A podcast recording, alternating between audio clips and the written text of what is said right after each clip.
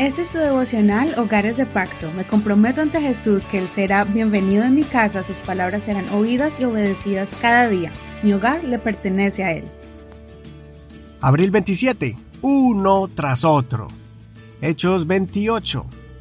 Una vez a salvo supimos luego que la isla se llamaba Malta. Los nativos nos trataron con no poca amabilidad, pues nos recibieron a todos y encendieron un fuego a causa de la lluvia que caía y del frío. Entonces, al recoger Pablo una cantidad de ramas secas y echarlas al fuego, se le prendió en la mano una víbora que huía del calor. Cuando los nativos vieron la serpiente colgada de su mano, se decían unos a otros, seguramente este hombre es homicida, a quien, aunque se haya salvado del mar, la justicia no le deja vivir.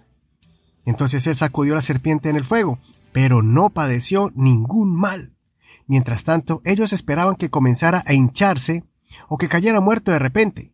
Pero al pasar mucho tiempo esperando, y al ver que no le pasaba nada malo, cambiaron de parecer y decían que era un dios. En aquellos lugares estaban las propiedades del hombre principal de la isla, que se llamaba Publio. Este nos recibió y nos hospedó de manera amistosa por tres días. Aconteció que el padre de Publio estaba en cama, enfermo de fiebre y disentería. Pablo entró a donde él estaba y después de orar, le impuso las manos y le sanó. Después que sucedió esto, los demás de la isla, que tenían enfermedades, también venían a él y eran sanados. También ellos nos honraron con muchos obsequios, y antes que zarpáramos, nos abastecieron de las cosas necesarias. En, el episodio de ayer aprendimos cómo Pablo vivió uno de los viajes más peligrosos que alguien puede experimentar navegando. Dios le reveló a él que se iban a salvar, y ahora en este capítulo lo vemos los vemos a todos naufragando y nadando hacia la orilla de la isla de Malta. En ese momento de caos, los nativos de la isla corrieron a socorrer a los náufragos, encendiendo fogatas para que se calentaran. Todos, incluyendo Pablo, ayudaron a recoger la leña para el fuego, cuando de repente Pablo sufre otro accidente mortal. Lo muerde una víbora venenosa. Los nativos sabían que vendría lo peor. Pablo caería hinchado y moriría al instante. Parecía que era una maldición que tenía Pablo. Por ser un preso, pensaron que un castigo divino le había caído. Hmm, asimismo pasa cuando estamos pasando por pruebas difíciles. Muchos piensan y comentan, oh, es que Dios lo abandonó porque está lleno de problemas, le viene uno tras otro. Pero lo que no saben es que Dios muestra su gloria de forma extraordinaria. Así como sacó al pueblo de Israel, después de muchas plagas y siendo hasta perseguidos, él lo hizo y lo permitió para dejar flotando a los enemigos que los habían tenido esclavos por varios siglos. Pero bueno, ¿qué pasó con Pablo? Al pasar los minutos y viendo que no le pasaba nada a Pablo, los nativos vieron en Pablo un ser sobrenatural, como un dios. Pablo no era un dios, era un predicador del Dios Todopoderoso, y Pablo era portador del poder que hay en la fe de Jesucristo, y un ejemplo de la promesa cuando Jesús les habló a sus discípulos en Marcos 16, verso 17. Estas señales seguirán a los que creen. En mi nombre echarán fuera demonios, hablarán nuevas lenguas, tomarán serpientes en las manos, y si llegan a beber cosa venenosa, no les dañará. Sobre los enfermos pondrán sus manos y sanarán.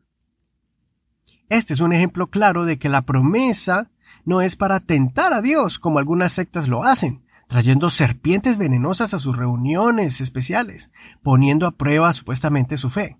No, esta promesa es para estos casos donde el peligro puede atacarnos por medio de serpientes peligrosas. Además, Pablo también ejercía el don de sanidad, orando por los enfermos para que sanaran y así muchos fueran libres de ataduras y creyeran a Jesucristo en esa isla. Como cosa curiosa, el libro de Hechos no termina con un amén como los cuatro evangelios, pues el libro de los Hechos de los Apóstoles continúa escribiéndose con nosotros, los cristianos de los últimos tiempos, continuando las mismas obras que ellos hicieron. Hoy en día necesitamos personas que se levanten como esos grandes hombres que lo entregaron todo para poder llevar este mensaje de esperanza en medio de naufragios o mordeduras de serpientes. Soy tu amigo Eduardo Rodríguez. No olvides leer este último capítulo del libro de los Hechos. Espero que estas reflexiones te hayan ayudado a entender mejor los eventos sobrenaturales y extraordinarios que vivieron nuestros hermanos en los inicios de la Iglesia de Jesucristo y la expansión del reino de los cielos. Acompáñanos mañana con un nuevo libro del Nuevo Testamento, la carta de Pablo a los romanos. Que el Señor escuche tu oración, se glorifiquen tus pruebas, aunque te vengan una tras otra, y te use con señales y milagros. No olvides compartir este podcast, esta transmisión de radio por internet llamada Hogares de Pacto. No olvides seguirnos y escuchar las demás enseñanzas anteriores por medio de cualquier aplicación de internet como Spotify, Google Podcast, Apple Podcast, iTunes, iHeartRadio y muchas otras más de manera gratuita. Bendiciones de Dios para ti en este hermoso día.